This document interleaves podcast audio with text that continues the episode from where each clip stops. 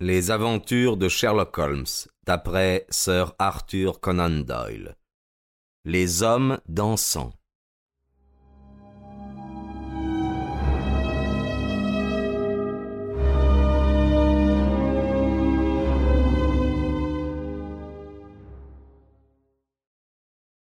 Une plate-bande s'étendait sous la fenêtre du bureau, et nous lâchâmes tous un cri de stupeur en nous approchant. Les fleurs étaient piétinées, et la terre meuble était couverte d'empreintes, celles de pieds larges, masculins, avec des doigts de pied particulièrement longs et nets. Holmes fouina dans l'herbe et les feuilles comme un rétrivers sur les traces d'un oiseau blessé. Puis avec un cri de satisfaction, il se pencha en avant et ramassa un petit cylindre d'acier. Je m'en doutais, fit-il.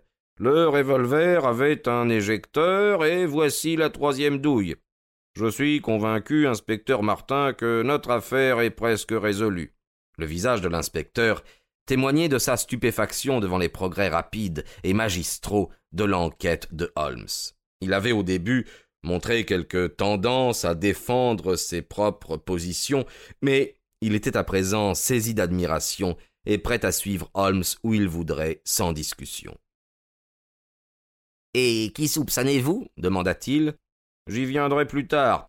Il reste différents aspects de cette affaire que je n'ai pas encore eu le temps de vous expliquer. Au point où j'en suis, je ferai mieux de poursuivre mes plans afin d'éclaircir cette affaire une bonne fois pour toutes. Comme vous voulez, monsieur Holmes, du moment que nous avons notre homme.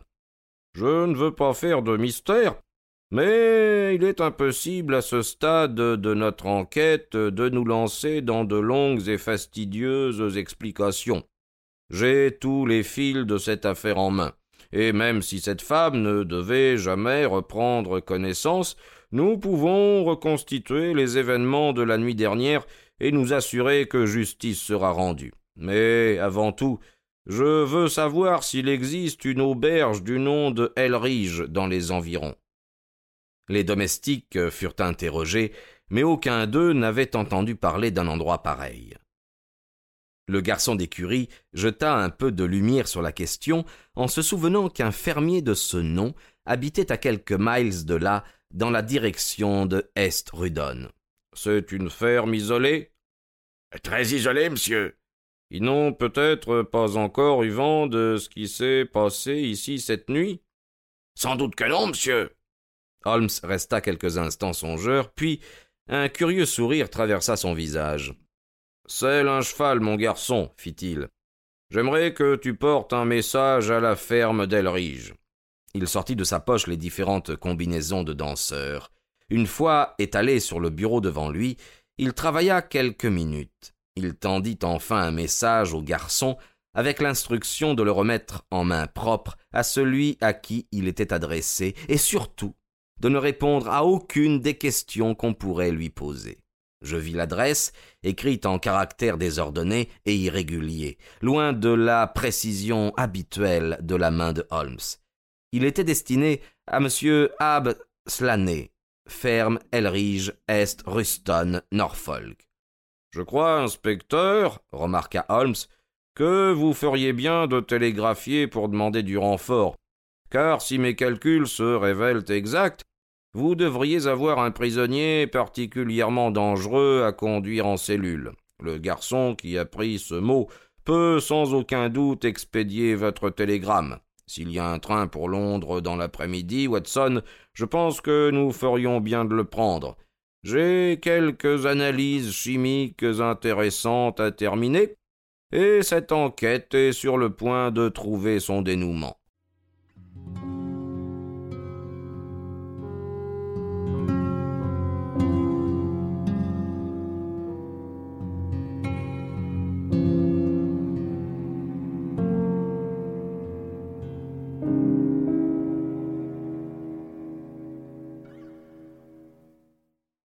Quand le jeune garçon eut disparu avec son message, Sherlock Holmes donna ses instructions au domestique.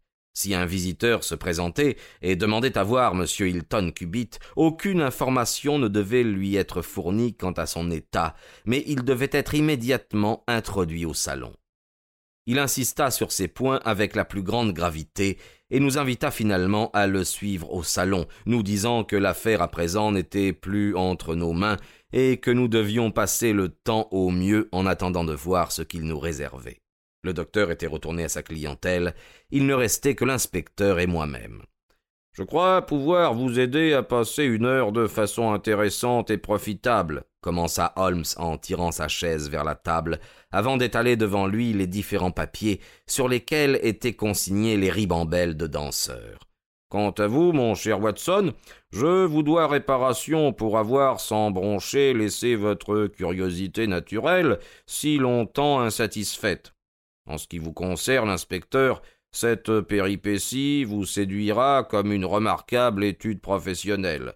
Je dois tout d'abord vous parler des circonstances intéressantes rattachées aux précédentes consultations que M. Hilton Cubitt me fit à Baker Street. Il récapitula alors brièvement les faits qui ont déjà été relatés. J'ai ici devant moi ces œuvres singulières qui pourraient faire sourire si elles n'avaient elles-mêmes prouvé être les signes précurseurs d'une si terrible tragédie. Je connais parfaitement toutes sortes d'alphabets secrets, et je suis moi-même l'auteur d'une insignifiante monographie sur le sujet, dans laquelle j'analyse cent soixante codes distincts, mais j'avoue que celui-ci m'est entièrement étranger. Le but de ceux qui ont inventé ce système est apparemment de dissimuler que ces caractères délivrent un message tout en donnant l'impression qu'ils ne sont que de hasardeux dessins d'enfants.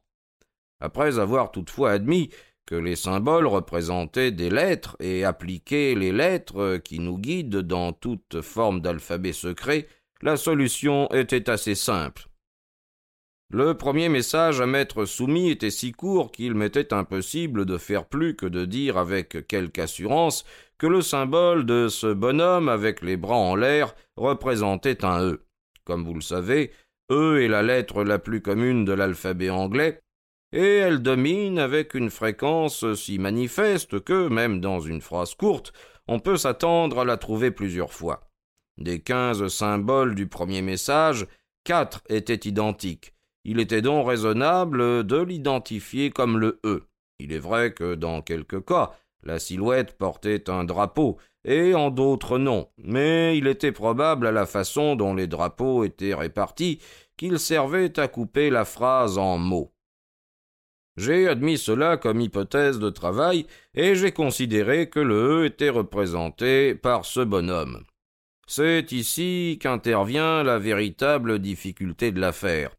L'ordre des lettres anglaises après le E n'est pas très bien marqué, et la prépondérance que l'on peut démontrer sur un texte moyen peut être inversée dans une seule phrase courte, approximativement T, A, O, I, N, S, H, R, D et L est l'ordre numérique d'apparition des lettres, mais Ta, A, O et I sont presque au même rang et il serait parfaitement vain d'essayer chaque combinaison jusqu'à l'obtention d'un résultat significatif. J'ai donc attendu du matériel nouveau. Au cours de notre seconde entrevue, M. Hilton Cubitt fut en mesure de m'apporter deux autres phrases brèves et un message qui semblait, étant donné l'absence de drapeau, n'être qu'un seul mot. Voici les symboles. Dans le mot seul, j'avais déjà deux E, en deuxième et quatrième position dans un mot de cinq lettres. Cela pouvait être sévère, en français coupé, lever, en français levier, ou never, en français jamais. Qu'il s'agisse d'une réponse à une demande est de loin le plus probable, nous ne pouvons pas en douter. Les circonstances le désignaient par ailleurs comme une réponse écrite par la femme, Partant de ce postulat, nous sommes à présent en mesure de dire que les trois symboles que vous voyez représentent respectivement les lettres N, V et R. J'avais encore des difficultés considérables à résoudre, mais une réflexion heureuse m'a mis en possession de plusieurs autres lettres. Je me suis dit que si ces appels émanaient, comme je le supposais, d'une personne proche de la jeune femme dans le passé, une combinaison qui contenait deux E avec trois lettres d'intervalle pouvait très bien signifier Elsie.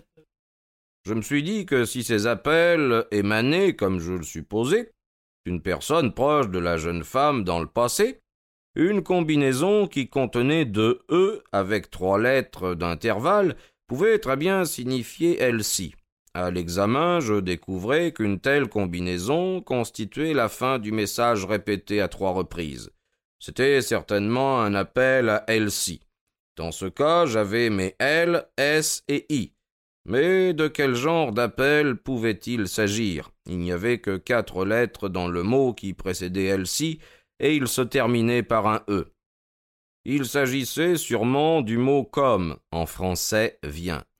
J'ai essayé toutes les autres combinaisons de quatre lettres terminant par E, mais aucune ne correspondait. J'étais alors en possession du C, du O et du M, et je pouvais m'attaquer de nouveau au premier message, le divisant en mots et laissant des points pour chaque symbole encore inconnu. Traité de cette façon, il apparut ainsi. Point M, E, R, E, point, point, E. S, L, N, E. La première lettre ne peut être qu'un A. Une découverte des plus utiles, puisqu'il apparaît rien de moins qu'à trois reprises dans cette courte phrase.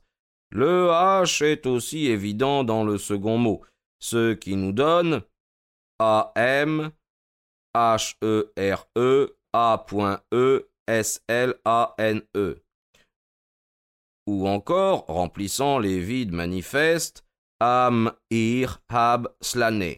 En français, suis-là, Ab, Slane. J'avais à présent tant de lettres que je pouvais passer avec une considérable assurance au second message, qui se déchiffrait ainsi A.E.L.R.I.E.S. Ici, je ne pouvais donner de sens qu'en ajoutant T et G aux lettres manquantes et supposer que le nom était celui de la maison ou de l'auberge où l'auteur était descendu. Ce qui donne le message suivant at Elrige, soit en français chez Elrige. L'inspecteur Martin et moi-même avions écouté avec le plus grand intérêt le récit clair et détaillé des méthodes employées par mon ami et dont le résultat avait conduit à la maîtrise si totale de nos problèmes. Et qu'avez-vous fait alors, monsieur? s'enquit l'inspecteur. Bien, j'avais toutes les raisons de penser que cet Ab Slané était américain, parce que Ab est un diminutif américain, et que c'était une lettre d'Amérique qui avait déclenché toute l'affaire. J'avais également toutes les raisons de croire qu'il y avait quelque secret criminel dans l'histoire. Les allusions de la jeune femme à son passé, et son refus de mettre son mari dans la confidence, ces deux éléments allaient dans ce sens. C'est pourquoi j'ai passé un câble à mon ami Wilson Hargrave de la police de New York, qui a plus d'une fois eu recours à mes connaissances sur la criminalité londonienne. Je lui demandai si le nom de Hab Slané lui était connu. Voici sa réponse. Le plus dangereux filou de Chicago. Le soir où je recevais cette réponse, Hilton Cubitt m'envoyait le dernier message de Slané. En lettres connues, il donnait ceci. Elsie.re.are.to M-E-E-T-T-H-Y-G-O, soit le message Elsie prépare to meet the good. Soit en français Elsie prépare-toi à rencontrer ton Créateur.